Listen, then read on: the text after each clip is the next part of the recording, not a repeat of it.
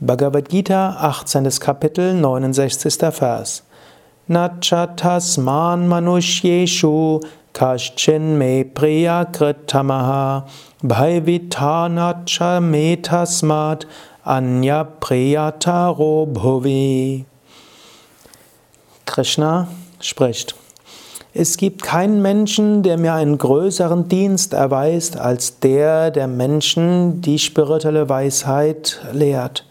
Und es wird auch keinen auf der Erde geben, der mehr in der Liebe zu mir verankert ist als er oder sie. Das, die größte, ja, die größte Notwendigkeit der heutigen Zeit ist spirituelles Wissen. Es gibt nichts Wichtigeres, was du tun kannst, als spirituelles Wissen weiterzugeben. Und das, damit rückt Krishna noch vieles in Perspektive. Du könntest ja so viel machen. Du hast deine Kinder vielleicht, um die du dich kümmern musst, deinen Partner, vielleicht deine Eltern. Vielleicht gibt es Notwendigkeit, dich für die Ökologie einzusetzen. Vielleicht hast du einen Beruf, der auch eine Berufung ist und so weiter. All das ist wichtig und Krishna spricht ja auch darüber. Und Arjuna wird ja nicht anschließend als Prediger durch die Gegend ziehen. Aber Krishna sagt, den größten Dienst, den du tun kannst, ist spirituelle Weisheit weiterzugeben. Und wann immer du vor der Entscheidung stehst, entweder mehr spirituelles Wissen weiterzugeben oder anderes zu tun, im Normalfall probiere spirituelles Wissen weiterzugeben. Wenn du überlegst, ob du Menschen äußerlich Gutes tust oder spirituell Gutes tust, hm, dann tu das spirituell Gute. Es gibt ja das Sprichwort, wenn jemand hungrig ist, dann kannst du ihm ein Brot geben, er wird einen Tag lang satt sein. Wenn du ihm zeigst, äh, wie er ein Feld bestallt, dann wird er sein Leben lang satt sein. Geht aber noch weiter. Angenommen, du gibst einem Menschen materielle Dinge, er wird vorübergehend glücklich sein. Aber lehre einen Menschen spirituelle Weisheit, er wird sein Leben lang glücklich sein. So ist spirituelle Weisheit das Wichtigste. Jetzt ist nicht in jedem seinem Karma, dass du davon, dass du nur spirituelle Weisheit weitergibst. Ja, aber du kannst es auch integrieren in dem, was du tust. Du kannst öfters mal in den Alltag spirituelle Weisheit integrieren. In die Gespräche der Menschen überlege, ob du dort ab und zu mal spirituelle Weisheit hineinbringen kannst.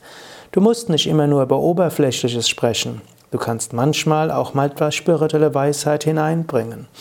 Und du kannst tatsächlich überlegen, ob es nicht angebracht wäre, eine Yogalehrerausbildung zu, zu, zu nehmen, wenn du noch kein Yogalehrer bist, oder eine Meditationskursleiterausbildung zu nehmen. Oder eine andere Ausbildung. Und dann, wenn du eine Ausbildung hast, kannst du überlegen, in welchem Kontext könnte ich es weitergeben. Wenn du Hatha-Yoga unterrichtest, überlege, wie könnte ich das spiritueller gestalten. Hab da nicht so viel Vorbehalte. Es gibt so viele Hatha-Yoga-Lehrer, die Yoga einfach vom Körperlichen her machen. Und lehren. Und du selbst, der du selbst spirituell bist, sonst würdest du ja diesen Podcast nicht hören, du selbst kannst spirituelle Sachen einbringen. Und es gibt viel mehr Menschen, die für Spiritualität offen sind, als du denkst. Du kannst spirituelle Sachen ins Hatha Yoga integrieren, du kannst es integrieren in Alltagsgespräche, du kannst formelle Workshops über die Bhagavad Gita geben, du kannst Meditationen anleiten im Rahmen der, des Hatha Yogas, aber auch im Rahmen von anderen Kontexten. Wenn du Versammlungen leitest, Besprechungen leitest, kannst du Menschen mal kurz in die Stille gehen lassen. Du kannst mal ein Zitat einfließen lassen. Überlege jetzt, hm, was könntest du noch mehr machen, um spirituelles Wissen weiterzugeben? Was könntest du noch mehr tun, um Spiritualität anderer Menschen zu lehren? Und Krishna sagt ausdrücklich, du musst dafür nicht vollkommen sein. Durchs Lehren von spirituellen Praktiken führt dich dazu, Gott stärker zu erfahren, die Liebe Gottes stärker zu erfahren. Der, der Yoga weitergibt und der, der spirituelles Wissen weitergibt, wird eine Liebe zu Gott spüren, die anders kaum zu übertreffen ist.